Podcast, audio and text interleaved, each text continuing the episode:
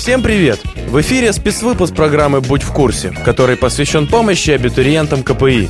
С вами Миша Топол и Паша Гунько, и мы быстро и ясно расскажем про основные моменты приемной кампании 2013 года в КПИ.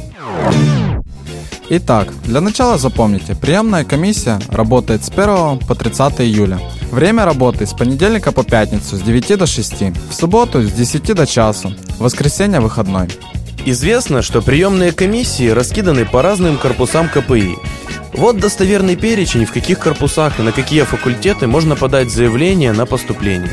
Итак, документы на факультет лингвистики, факультет менеджмента маркетинга, факультет социологии и права подаются в седьмом корпусе. В Институт прикладного системного анализа вы можете подать документы в 13 корпусе. На радиотехнический факультет, факультет прикладной математики, Институт телекоммуникационных систем, теплоэнергетический факультет вы можете подать в 15 корпусе. В издательско-полиграфический институт, факультет информатики и вычислительной техники подаются в 18 корпусе.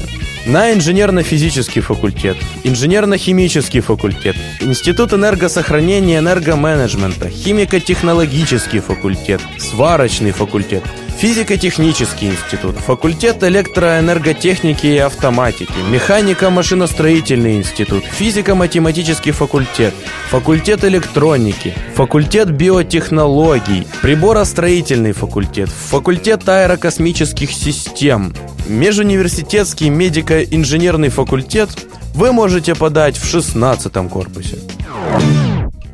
Итак, какие бумаги нужно подавать в приемную комиссию?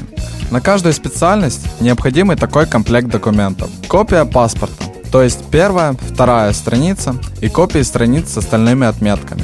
Копия медкарты, форма 086У. Копия аттестата и копия приложения к аттестату. Копия сертификата ЗНО, информационная карта с вашими баллами. А также 6 фоток 3 на 4 и 2 конверта, в котором нужно указать ваш адрес проживания.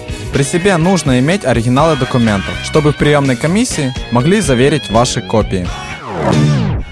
Бывают ситуации, когда после подачи документов негде остаться на ночь.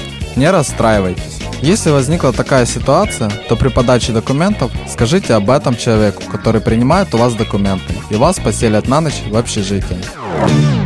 Ребятки, есть разные способы обмана абитуриентов на деньги и тому подобное за предоставление услуг псевдопомощи в поступлении.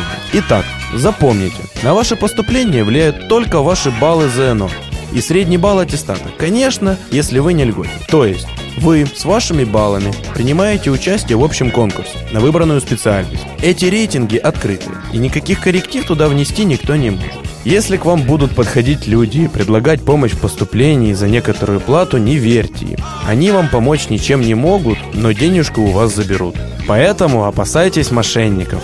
Кстати, по улице Политехнической вы можете заметить, что расположены несколько палаток. Это информцентры для абитуриентов КПИ. Там работают ребята-волонтеры в белых футболках. К ним вы всегда можете обратиться за помощью, а также задать любой вопрос и получить на него качественный ответ. В интернете есть специальные ресурсы, посвященные абитуриентам КПИ. Первое – это официальный сайт kpi.ua. Второе – это страничка «Абитуриент КПИ 2013 ВКонтакте», а также все новости по украинскому хэштегу КПИ Вступ. И на этом мы заканчиваем спецвыпуск для абитуриентов. Подписывайтесь на паблики КПИ Defend и Абитуриент КПИ 2013. С вами были Миша Топол и Паша Гунько. До новых встреч!